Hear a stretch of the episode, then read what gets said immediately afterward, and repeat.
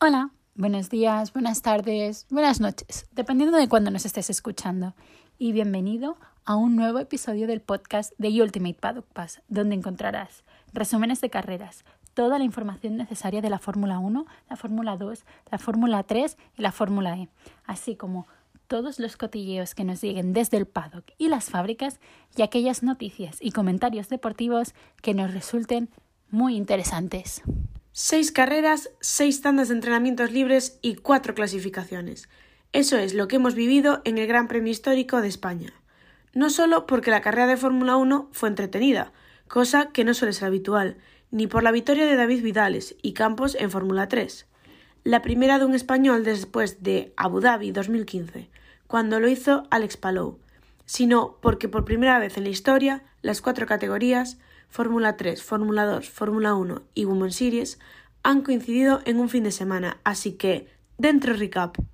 Empezamos por el sábado, donde previo a la clasificación de Fórmula 1 tuvimos dos carreras, Fórmula 3 y Women's Series, y después de que la categoría reina clasificara y Leclerc se llevara la pole, vivimos la sprint de la Fórmula 2.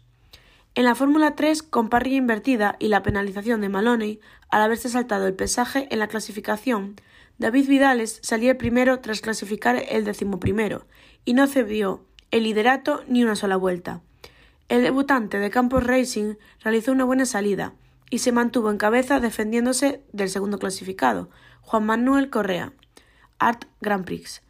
En la primera curva, Jack Crawford alcanzó la segunda posición en la quinta vuelta y cerró el hueco que le separaba del líder.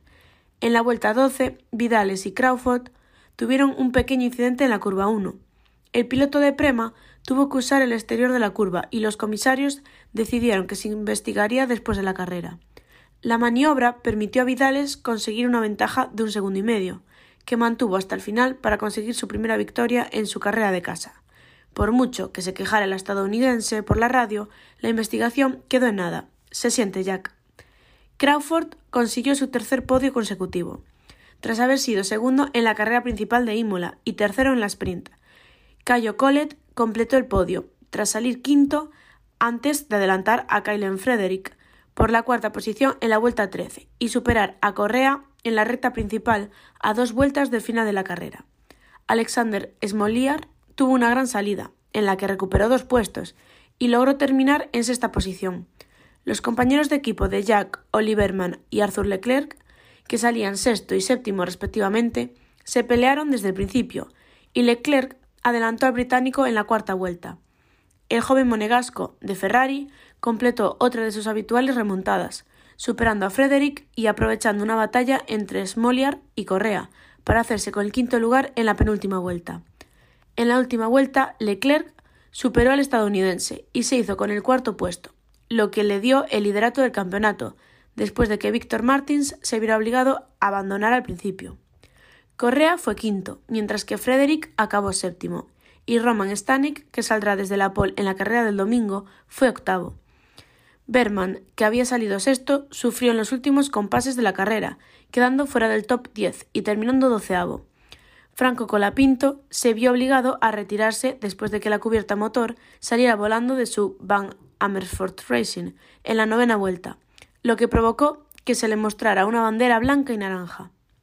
Y poco más, como ya sabéis, en Barcelona los adelantamientos no son muy comunes, a pesar de que este año nos sorprendiera en muchos puntos. Por eso, la carrera de Women's Series fue bastante parecida a su predecesora. Jamie Chadwick salió en la pole y ganó la carrera. Con eso se marca ya un 3 de 3 en victorias de temporada y en total de cinco seguidas desde la temporada anterior. Abby Pulley de Racing X presionó en los últimos compases de la carrera defendiéndose de Alice Powell al mismo tiempo, pero tuvo que conformarse con la segunda posición, ya que los adelantamientos resultó muy difícil en el circuito de Barcelona-Cataluña. Chadwick hizo la salida ideal para, para mantener el liderato de la carrera desde la vole mientras que Pulling aprovechó el lado con más agarre de la parrilla de salida para colocarse en segunda posición por delante de, la, de la piloto de Click to Drive, Bristol Street Motors. Powell y Emma Kimiliane consiguió la misma, la misma hazaña sobre Betsky Visser en la primera curva. La carrera se estabilizó en, la, en gran medida en las primeras etapas, con todos los pilotos preocupadas por mantener la vida de los neumáticos en las abrasadoras temperaturas de Barcelona. Esto llevó al intercambio de tiempos entre las primeras, que gradualmente se alejaron de la cabeza, con Chadwick manteniendo un margen de medio segundo sobre Pulling, pero con los neumáticos y las temperaturas limitadas el ritmo de todos los monoplazas, Chadwick fue capaz de mantener su ventaja, que oscilaba entre medio segundo y un segundo, sobre Pulling, con Powell enfrentándose al mismo, déficit en la tercera posición. Pulling ejerció una presión constante en las dos últimas vueltas, pero no pudo forzar un error a Chadwick, que ha conseguido la victoria para continuar con su inicio perfecto de la temporada 2022 de las Women's Series. Pulling y Power completaron un podio totalmente británico, por delante de Kimiliane, que pasó gran parte de la carrera en solitario para llegar a, cuarto lugar, tras sacarle algo de margen a Visser. Marta García consiguió el sexto puesto para el equipo cortado Women's Series en su carrera de en casa, por delante de sus compatriotas Belén García de Quart Fury Series la septa, mientras que Nerea Martin acabó en la octava posición. Fabian Wagner terminó en, en un lejano noveno puesto para cortado Women's Series y mientras que Sarah Moore completó el top 10 para escudería W, después de pasar a Jess Hackins a mitad de carrera. Después de las chicas y ver cómo Leclerc se llevaba la pole y el trofeo entregado por Carlos Sainz Sr., llegaba la Fórmula 2, con un Callan Williams en la pole gracias a la padilla invertida, pero poco le duró la primera posición. Drugovic, que salió desde la cuarta posición, logró hacerse con la tercera plaza después de que Callan Williams no pudiese salir desde su puesto en la padilla debido a un problema con Trident desplazado hasta el pit lane durante la vuelta de formación. Superó a Jack Hughes y Theo Pourchaire antes de la curva 1 para ponerse líder y se mantuvo firme hasta la bandera cuadros para colocarse en el primer puesto de la categoría. Tanto Drugovic como Iwasa hicieron una gran salida, pero el piloto de Dams tuvo que conformarse con la segunda posición por detrás del brasileño, que también ganó la carrera principal en Jeddah. Mientras Hughes y Pourchaire caían en la clasificación, en la clasificación Logan Sánchez se colocó tercero detrás de la pareja de cabeza, donde terminó cómodamente para conseguir su primer podio en la categoría. Darubala, por su parte, arrebató el quinto puesto a Pourchaire en la segunda vuelta, y Yuri Vips también adelantó al galo para ser sexto. El estonio que participó el viernes en su primera sección de entrenamiento de Fórmula 1 con Red Bull, intentó desafiar a su compañero Darubala en la curva 1, pero el piloto indio le negó el paso. Segundos después, Vips acabó la grava en la curva número 4, poniéndose fin a su caldera y provocando la salida del único coche de seguridad de la tarde. El safety volvió a boxes en la vuelta 10 y eso le permitió a Darubala acercarse a Hughes en la lucha por la cuarta plaza antes de ganar la posición en el exterior de la curva 1 en la vuelta 20. El británico descendió varias posiciones en la tabla a medida que sus neumáticos se desvanecían y fue superado por Sher, Jack Dohan y Frederick Besti antes de retirarse en la penúltima vuelta por un problema. Hubo una breve bandera amarilla en la vuelta 25 cuando Clement Novalak sufrió una salida de pista, lo que le hizo caer de la doceava a la catorceava posición. Porsche, que salía tercero, terminó quinto, con Dohan sexto y Vesti séptimo. Enzo Fittipaldi se hizo con la última plaza de puntos de Charus Racing System tras aguantar los ataques de Liam Lawson y Marcus Armstrong hasta la última vuelta. Y eso fue el sábado, pero es que el domingo no esperaban otras tres carreras y los resultados tampoco decepcionaron.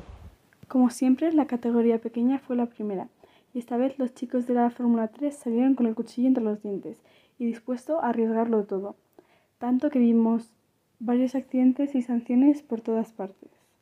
Pero empezamos por el principio.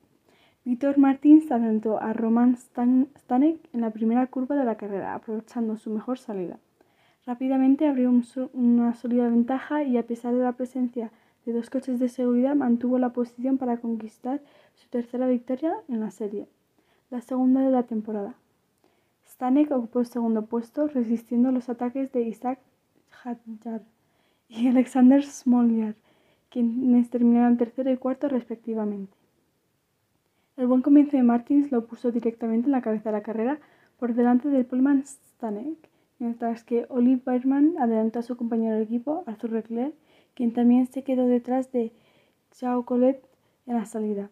Jack Crawford recuperó dos posiciones en la primera curva para colocarse séptimo.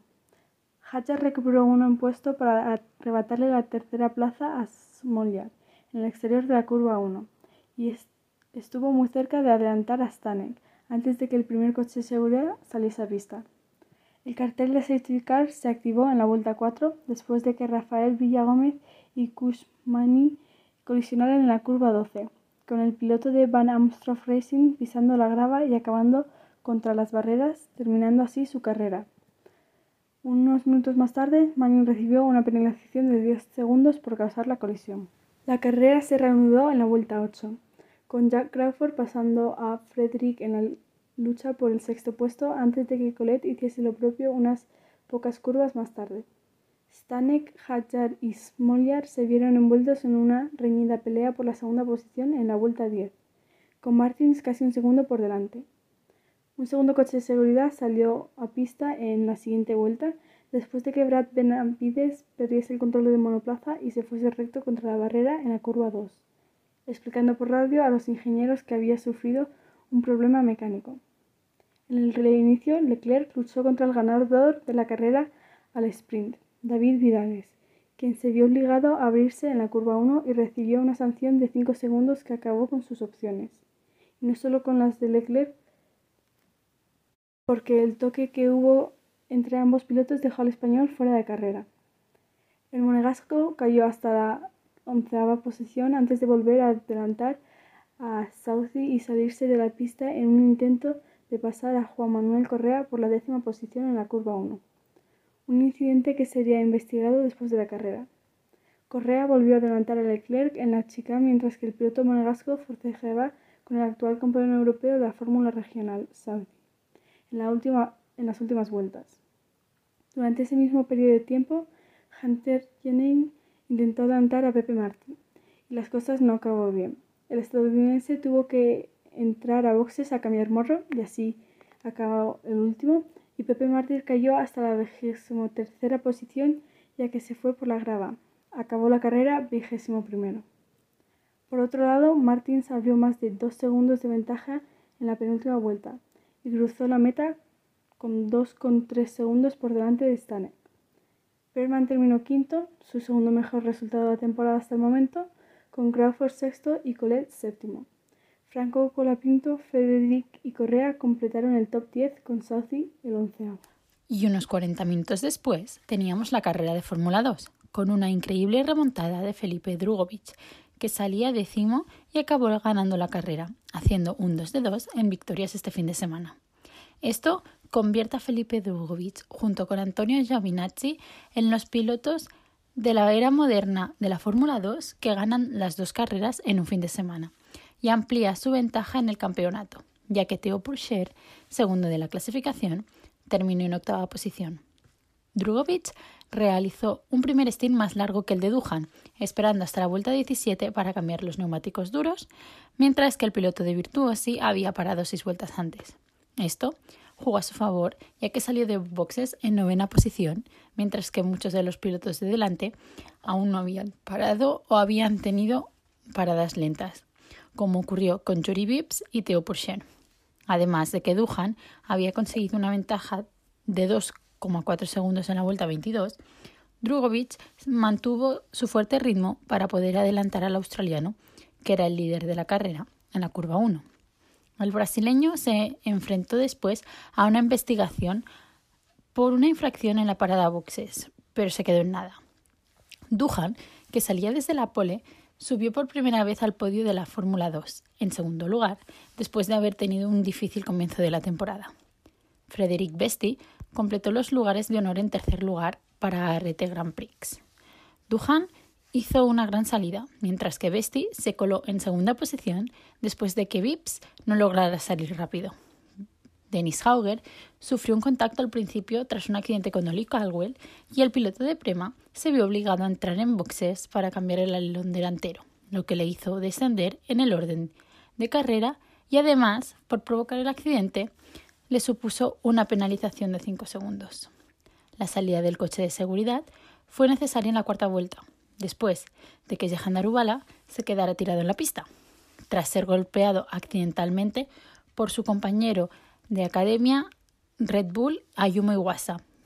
El coche de Darubala de repente se quedó sin potencia, no pudo seguir la carrera y en medio de la curva cuando lo intentaba adelantar, el japonés se lo encontró de repente.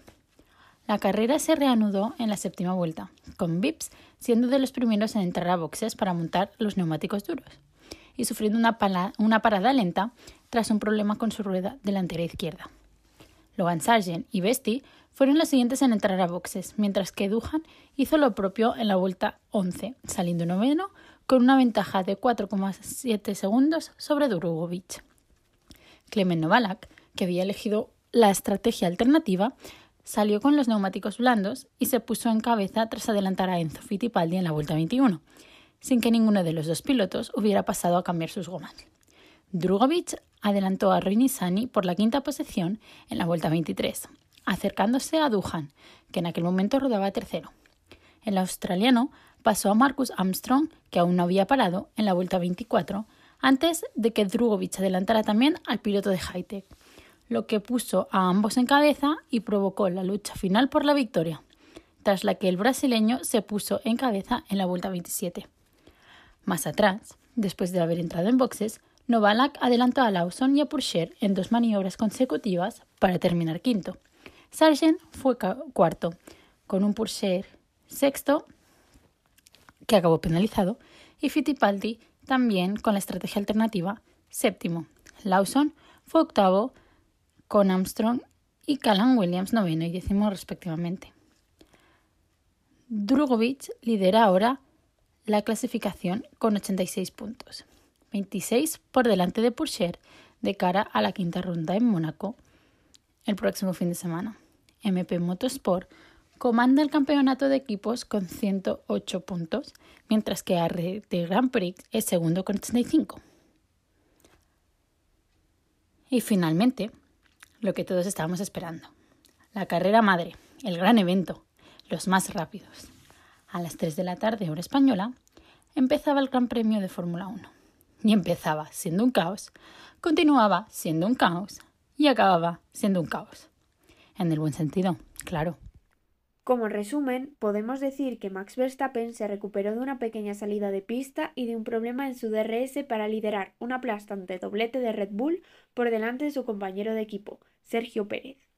Charles Leclerc encabezó la carrera hasta que un problema en su motor le obligó a abandonar en la vuelta 27, dejando el liderato en manos de George Russell. Pérez pasó al de Mercedes justo antes del ecuador de la carrera para colocarse al frente, pero Verstappen le adelantó hacia el final para sumar su cuarta victoria de la temporada. Pero ahora vamos a indagar un poquito más en la carrera. Leclerc mantuvo su ventaja saliendo desde la pole, por delante de Verstappen, Russell y Pérez, que llegaron a tocarse en la primera curva, y Carlos Sainz, que salió demasiado lento. Lewis Hamilton, que había ganado las cinco carreras anteriores aquí, empezó con medios y se tocó con el hash de Kevin Magnussen en la curva 4, pinchando el neumático delantero izquierdo. Eso ascendió al hash de Mick Schumacher al sexto puesto, antes de que Valtteri le adelantara en la vuelta 5 y Esteban Ocon hiciera lo propio dos vueltas después. Luego, un viento racheado pilló por sorpresa a dos de los favoritos. Sainz hizo un trompo en la curva 4 en la vuelta 7, cayendo del quinto al decimoprimer puesto, mientras que Verstappen sufrió un accidente parecido y cayó desde la segunda posición hasta la cuarta. Pérez se dejó adelantar por Verstappen en la vuelta 11 y el actual campeón se colocó tercero por detrás de Russell, mientras Leclerc ampliaba su ventaja a 10 segundos. El Mercedes se estaba sobrecalentando, pero el DRS de Verstappen no funcionaba bien y no conseguía adelantarlo. El neerlandés se sintió cada vez más frustrado debido a su intermitente DRS, mientras que se esforzaba por encontrar una forma de adelantar a Russell. Intercambiaron posiciones en la curva 1 de la vuelta 24, cuando Verstappen se tiró por el interior, pero el británico se defendió de forma magistral. Leclerc, que había estado liderando sin rivales, perdió lo que parecía una victoria asegurada cuando su unidad de potencia sufrió problemas y redujo su velocidad justo antes del ecuador de la carrera, provocando su primer abandono de la temporada. Verstappen volvió a entrar en boxes para adelantar a Russell a través de la estrategia, montando blandos nuevos, lo que le permitió a Pérez atacar a Russell y colocarse líder en la vuelta 31. El joven británico de Mercedes entró a boxes justo cuando Verstappen se puso detrás de él en la vuelta 37, con Pérez haciendo su parada también en la vuelta 38. Verstappen hizo su tercera parada en el giro 45, montando su último juego de medios nuevos, y se reincorporó a pista justo por delante de Russell. Con neumáticos que estaban en mejor condición, acabó adelantando a su compañero de equipo para liderar las últimas veinte vueltas.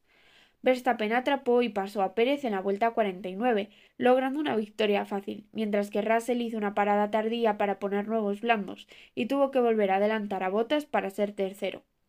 El intento del finlandés de hacer una parada menos fracasó cuando Sainz y Hamilton le terminaron robando la cuarta posición. Hamilton superó a Sainz para colocarse cuarto a seis vueltas para el final, pero ambos pilotos de Mercedes fueron advertidos de un problema técnico crítico en los últimos giros, por lo que el español volvió a pasar al siete veces campeón en el penúltimo giro.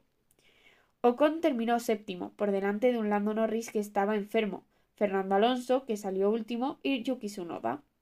Pérez realizó una parada en boxes adicional para montar nuevos blandos y cubrir el intento de Russell de hacer la vuelta más rápida, consiguiendo el punto extra del Gran Premio de España. Y Barcelona era aburrido, ¿eh? Ya es. En verdad, mira, yo vi un meme el viernes que ponía si necesitas pastilla de dormir, ponte el Gran Premio de Barcelona. A ver, Y creo que mm, ha sido un puntito en la boca, sinceramente. esperemos, esperemos que Mónaco tenga lo mismo, porque hay 70% de probabilidad de lluvia. Mónaco, lloviendo Desde es Spa. brutal. desde Spa y desde Rusia, he de decir que la lluvia se me hace un poco bola. se me hace un poco pesadilla. Pero bueno, empezando en Barcelona. Vidales, Vidales, Vidales. Llorando, yo llorando, llorando. Literal.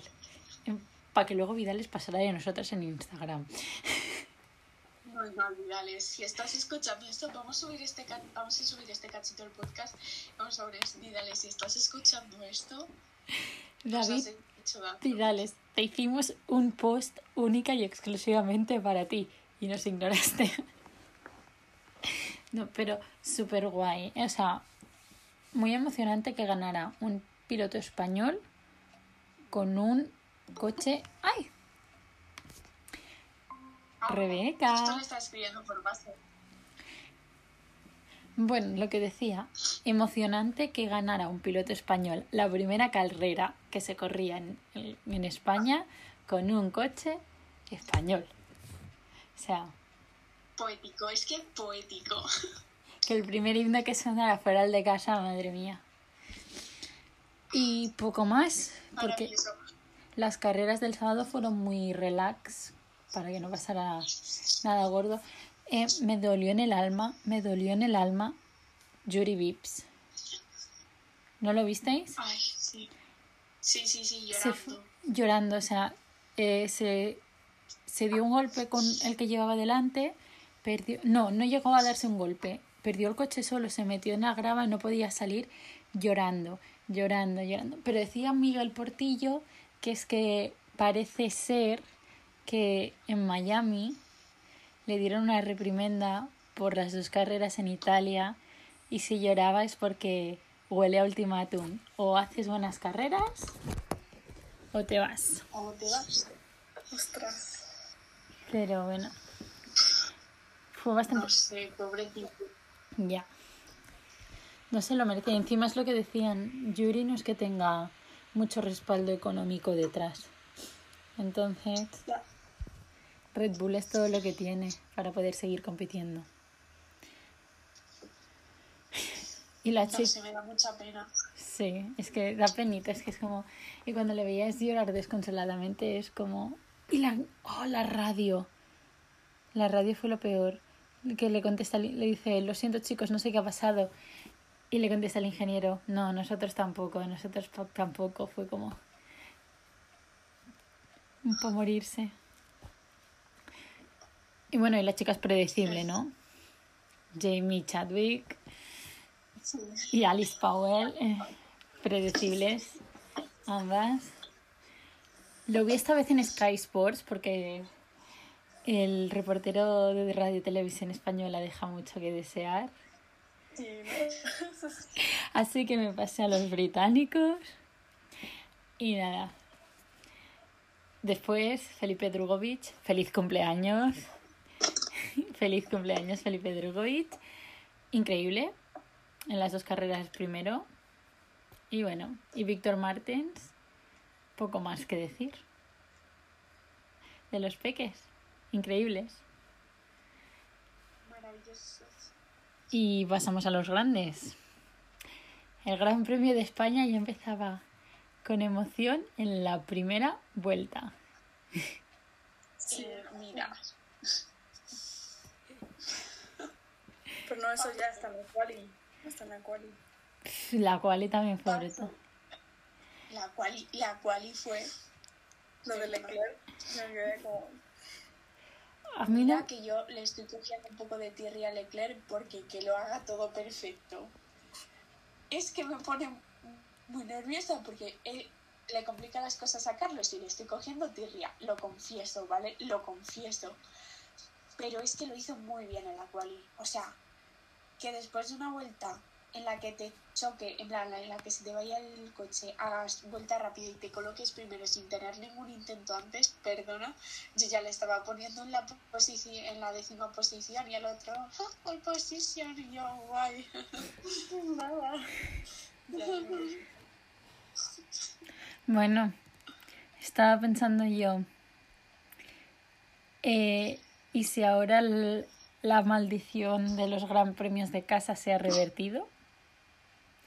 Porque Leclerc acabó no puntuando en España. Leclerc nunca ha acabado una carrera en Mónaco. Pero es que ni en la F2, ni en la F2, No, no, no. nunca que ha corrido en Mónaco ha acabado la carrera. Debe empezar, ¿eh? Debe... debe- No lo sé, sinceramente, veo eh, que Charles Leclerc mm, no acabe la carrera de Mónaco como una oportunidad para Carlos Ganar. de ganar. Especialmente con el año pasado y no quedó segundo, segundo en Mónaco. Que quedó segundo en Eso. Mónaco porque no pudo salir primero porque Charles estaba, se dio la, la leche cuando él venía El para golpe. pole. Pero bueno, volvamos, volvamos a casa, volvemos a casa. Por el que Charles Leclerc está ahí. Pareces italiana con el movimiento de la mano. Pero volvamos a casa. No. Em, fucking Magic Fernando. Magic Alonso. Fucking Fernando Alonso. Del último a noveno. Y a noveno, pues porque le cagaron la, el pit stop. Porque si no, porque si no, Fernando habría acabado en el sitio de Ocon. Sí, Y mal. totalmente de acuerdo, fue brutal. Seis segundos de pit stop. Es que Es que duele, ¿eh? mucho. Pero mucho. Y el viento. Por- Mira, mira, con la lluvia y el viento es que... O sea, no, todo, todo mal. todo- Ese, los dos encima. Y es que encima la estaban poniendo en Telecinco, porque ya lo hicieron el año pasado, que retransmitían la carrera en Telecinco también. Y claro, al verla por Dazón, en mi casa va más atrasada que en Telecinco. Y estaba mi madre tan tranquila en la cocina haciendo unas cosas y de repente viene, Natalia, Natalia, algo muy malo, algo muy malo para ti. Y yo pensando, estaban compitiendo el Fernando y el Gasly por posición y yo, se han dado, se han dado. Y me dice, no, no, no, no.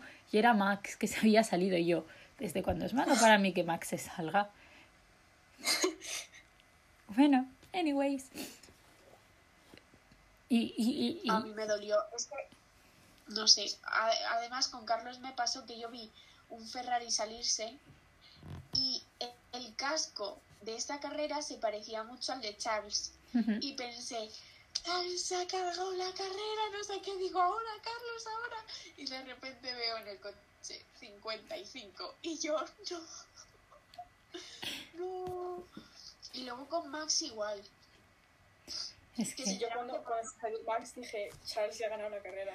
O sea, de- Bueno, es que la había ganado. O sea, Ya. no llega a ser por el motor y la hubiese ganado, pero vamos. Sí. Pero por una parte me dejó como tranquila. Que a Max también le pasase eso porque no fue como solo la cagado un él. error totalmente de Carlos, sino que es también un factor externo, ¿sabes? Que no es que dices, es que le han podido los nervios completamente, que en parte creo que le han jugado También. Una mala pasada los nervios de jugar en casa y de tener la presión de tengo que hacer pole y tengo que ganar en Momelo. Pero igualmente era como, bueno, también la pasada Max y él no tiene esa presión, con lo cual no es solo del piloto en sí, ¿sabes? Y Hamilton, las dos primeras vueltas diciendo, yo guardaría el motor, chicos, vamos a retirarnos. Y el, y el ingeniero en plan, ¿qué haces, no? Puedes quedar octavo o mejor. Y acaba quinto. En fin, Eh, escúchame, yo me pasé toda la carrera mirando al cartelito de las posiciones atenta para ver cómo iba Carlos y de repente yo sabía que Hamilton iba como el 16 o así y de repente le iba el quinto y le digo a mi padre, ¿pero qué hace ahí? ¿En qué porque momento?". paró, porque hizo una estrategia tres paradas y entraba de los primeros. Y Sí, entonces sí, se quedó ahí arriba. Cagada la estrategia de Alfa Romeo con botas, ¿eh? Ya, fatal, horrible. Y el pobre Zhu, otra carrera que no acaba. Ya, Ya, yo me enteré, de repente, le enfo- de repente le enfocaron los boxes y yo, ¿perdona? Sí, sí, y no se sabe. No se sabe qué ha pasado. Yo había visto un cartelito de que estaba en pit, entonces como además en ese momento estaban todos los coches parados, pues yo qué sé, como cualquier otro. Y de repente ya le enfocaron, eh, con- en plan fuera del coche, con el traje, no sé qué, hablando con un mecánico y yo, ¿y este caza ahí? Se estaba corriendo. Y Alex Albon ya se puede teñir el pelo de otro color, ¿eh? Porque acabó el último. O sea, en plan, la- incluso Latifi acabó por delante de él. Yo no sé qué pasó. fatal. Yo confiaba en Latifi para que hiciese un safety car y Carlos pudiese remontar la carrera y para una carrera en la que le pido a Latifi, por favor, que se choque y acabe el 16. Bueno, No lo entiendo. se entiende que acabara por delante de Magnussen porque tenía el coche tocado del toque con Luis. Pero lo de Albon yo Ya. no lo entiendo. No, yo tampoco. Porque además en Miami acabó súper bien. Yo pensaba que Mick iba a acabar en los puntos, tío. Todo el Yo mundo. también. Es que lo pararon muy tarde y ya no tuvo tiempo para Ya. volver. Y bueno, hemos, hemos estado como haciendo zigzag del tema de la mayor... Ah, bueno, antes de entrar en la mayor em, controversia del Gran Premio, deciros que ayer le robaron a Sebastián Vettel. Pero no solo que le robaron, que les persiguió con un patinete. Porque los estaba... Bueno, Le robaron, yo que sé, le robaron una mochila, no sé qué llevaría en la mochila, pero llevaba unos AirPods. Y con los AirPods buscaba dónde estaban y los persiguió. Pero bueno, Sí, sí, sí. only Sebastián. Em, Tal cual. De todas formas, un poco preocupante que en un mes o un poco más de un mes hayan atracado a ya tres pilotos. ¿eh? O Bueno. sea, un poco más de un mes, porque es que lo de Norris fue en julio, eh, mi amor. ¿en serio? Fue la final de la, de la Fue la final de la Euro, eso. Y yo enterándome ahora. Bueno, hablando de Pues te Norris, juro que pensé que había sido a la vez. no. Le robaron lo mismo que a Charles, el, el Claro, Richard Mille. Claro, es que yo leí la noticia que era como que a Charles le habían robado un reloj y que a Lando le había pasado lo mismo poco Sí. tiempo antes. Entonces yo pensé, ah, pues no sé, Estarían juntos. poco tiempo antes. mm, No en fue. el mismo mes o algo así. fue la final de la Euro. No.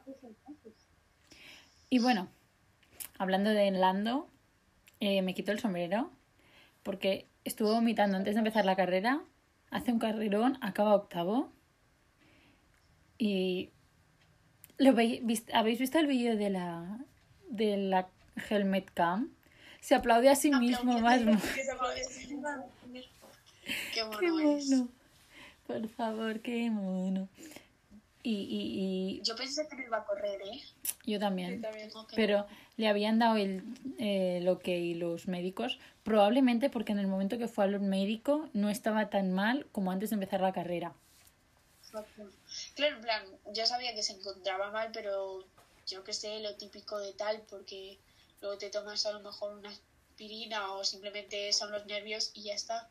Pero yo cuando le vi vomitar dije, "Mm, no va a hacer, o sea, va a hacer la vuelta de formación Y se va a y meter. para el, para el box. Y cuando salió dije, "Pff, pues o se retira a mitad de la carrera o no sé, va a aparecer desmayado. Pero más mono ahí aplaudiéndose a sí mismo. Sí. Y bueno, ya hemos esquivado la bala demasiado. Red Bull. Red Bull. ¿Qué hacemos con ellos? Bueno, lo que ha quedado claro es una cosa. La única manera que tenemos para que nuestro chequito gane una carrera es que Max esté fuera de ella. Eso es cierto. Y no se lo merece. Ya. No. También me pareció muy buen compañero de equipo, por decir así, porque cuando le dijeron lo de Max dijo, "Mm, me parece muy injusto, pero lo voy a hacer, ¿vale? Sí, es que es muy bueno trabajando en equipo. Y yo creo que es muy consciente de su papel en Red Bull. Totalmente. Pero se ve. Creo que hay una gran diferencia entre, por ejemplo, el, o sea, eh, Checo tiene potencial increíble, sinceramente, y Max también.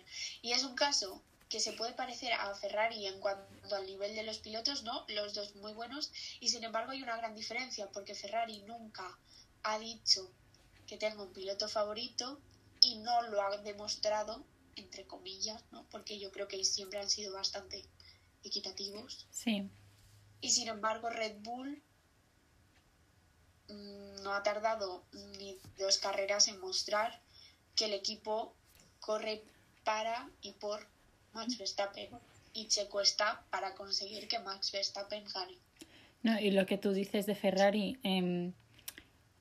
se- el año pasado, la temporada pasada, se vio a Ferrari saber que uno de los dos coches tenía mejor potencial que el otro y colarlos en la Q2. Yo me acuerdo perfectamente, Carlos Sainz, que tenía la penalización porque iba a cambiar motor, iba a salir al final, pasó, pasó la Q1 para darle rebufo a Charles Leclerc para que pasara a la Q3. Y lo mismo hicieron con, Cha- con Charles y con, y con Carlos en otro momento. Y, y eso en, en Red Bull solo se haría No para Max. Para Max. Y la carrera de Barcelona la tenía que haber ganado, aparte de Charles, pero viendo que pues eso no era posible, la tenía que haber ganado Checo. Sí, Para pero mí. poco más si la gana Russell, porque en hats off también para George Sí, Russell, bueno. ¿eh? Sí, sí. pero ¿Por qué? Para mí, sinceramente, por trabajo, por esfuerzo, por todo, la tenía que haber ganado Checo. Se la merecía.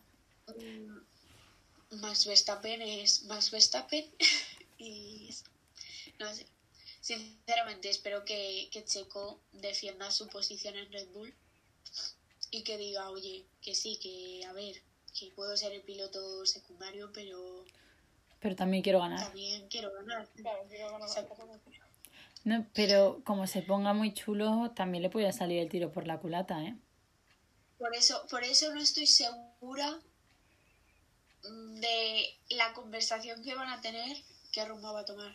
Porque pueden valentonarse mucho y puede salirle bien y pueden decir, vale, mm, te, te dejaremos un poco más pelear, quizá, ¿no? pero le pueden decir, tú no tienes contrato para el año que viene. mm, Y tenemos a Piedras en la cantera y lo está haciendo muy bien. Sí, sí. Claro, no sé, me da un poco de miedo. A miedo, miedo da, miedo da Alpine con Fernando Alonso. Porque ya os lo dije, habían dejado caer que no sabían qué hacer con, con, o sea, que no van a tomar una decisión. Fue un poco como lo de Russell y Botas, que hasta que no tuviera el, el asiento confirmado Botas no anunciaban nada. Pues lo mismo. Y bueno, que sepáis, y os doy la mala noticia, porque ya sabéis que cuando hay rumores en el paddock es porque son verdad, que Aston Martin va a tener un asiento vacío la temporada que viene y no es el de Lance Stroll. Obviamente no va a ser el Lance Stroll.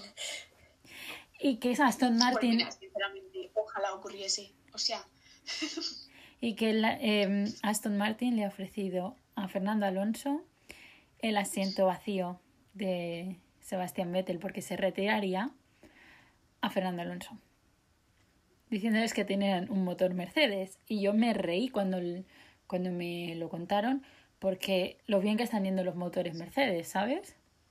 Y están congelados hasta el 2025. En fin, no sé si me gusta Fernando Aston Martin. a mí no me gusta Fernando Aston Martin. Fernando Ferrari. Vibes. ¿Sabes? Hay equipos que te transmiten buenas vibras y hay otros que te transmiten malas. Pues Aston Martin es de las malas. Es que incluso el Alfa Romeo es bueno este año. Sí, Imaginaos a Fernando en, eh, imaginaos a Fernando en un Alfa Romeo con un motor que tira. Es que sí, pero no. O sea, estaría genial. A lo que me refiero es que no es posible porque por contratos no. ya, ya, ya. Pero bueno, esos son rumor has it. También el rumor has it que Nick de Bryce y Oscar Piastri se disputarían el asiento de Nicolas Latifi el año que viene. No Porque sé. A lo mejor no hace falta disputarlo. Igual quedan. Es que ya estamos empezando con el baile de asientos antes de que llegue la temporada del baile de asientos. ¿Os estáis dando cuenta? Ya empezamos. Y es como, no estamos ni en Hungría. Que esto pasa en Hungría siempre. No sé. No sé. Es que tampoco ha pasado nada muy excepcional en la carrera. Es Barcelona y Barcelona suele ser bastante igual todo. Pero igual me dolió más en las seis carreras que hemos visto ver a Vidales fuera, a Hunter Jenny darle a Pepe Martí que iba por los puntos y que se quedara para final. Y todo lo que pasó en la carrera de la F3 del domingo, que lo que pasó en la de la Fórmula 1, porque lo de la Fórmula 1 le dio emoción a todo. Ya. A mí es que lo de Carlos me dolió mucho. En quali, en libres, en carrera, me, dolió todo que me deprimía. Pero, pero es verdad que Fórmula 3 y Fórmula 2, que me parece que fue lo que vi, eh, Vidales mm, muy contenta al principio y luego pues un poco en depresión. Fucking Arthur Leclerc. Fucking Arthur Leclerc. Ay. Yo creo que le van a subir de- dentro de poco, o sea, no sé si el año que viene se puede o tal, pero no creo que le quede mucho en Fórmula 3, la verdad. Claro, tú ten en cuenta que el que gane la Fórmula 2 este año eh, ya no puede volver a competir en la Fórmula 2. Esto no es como, como la Fórmula 1 que ganas y puedes seguir compitiendo aquí. No, no. Em, tú ganas la Fórmula 3 y pasas a la Fórmula 2. Ganas la Fórmula 2 y ya no puedes, si no hay asiento en la Fórmula 1, mm, búscate la vida. Y eh, buscarse la vida significa que tam- también sabéis quiénes candidatos a los asientos que puedan estar vacíos. Felipe Drugovich de la Fórmula 2. El chaval que cumple hoy 22 años, que está el Insta Story en el The Ultimate Paddock Pass en Instagram. ¿No lo habéis visto? Por fácil. No, Sí, sí, sí, sí. no. lo he ¿A visto. qué, que se lo he dicho? Por favor, me veo todas nuestras, historia- nuestras historias religiosamente. Que ¿Quién me tomas? se lo estaba contando a Miri antes, off screen, off recording. Em, es el cumpleaños de Felipe Drugovic, brasileño. Es el cumpleaños de Rubens Barrichello, brasileño. Es el cumpleaños de Sergio Sete Cámara, brasileño. Así que, Bueno. y nada, no mucho más. Vuestro Drivers of the Day de ayer. Creo que, yo creo que vamos a coincidir todas. No sé, pero Hamilton no era. Lando Norris. El mío, Lando Norris. Lando, Sí, sí. Lando Checo. pero Lando Checo. eligieron a Hamilton, ¿no? Sí. Yo, yo con chico. ¿verdad? Y, y luego me salían los resultados que había ganado Hamilton y yo anda, anda que yo vale. Y nada, En de- Barcelona. Que gane Hamilton. bueno, yo creo que lo podemos dejar aquí. Y volvemos con Mónaco, porque en Mónaco dicen que va a estar pasado por agua. ¿En serio? Sí, No a mí sí. Eh, bueno, nos oímos pronto. Adiós. Adiós.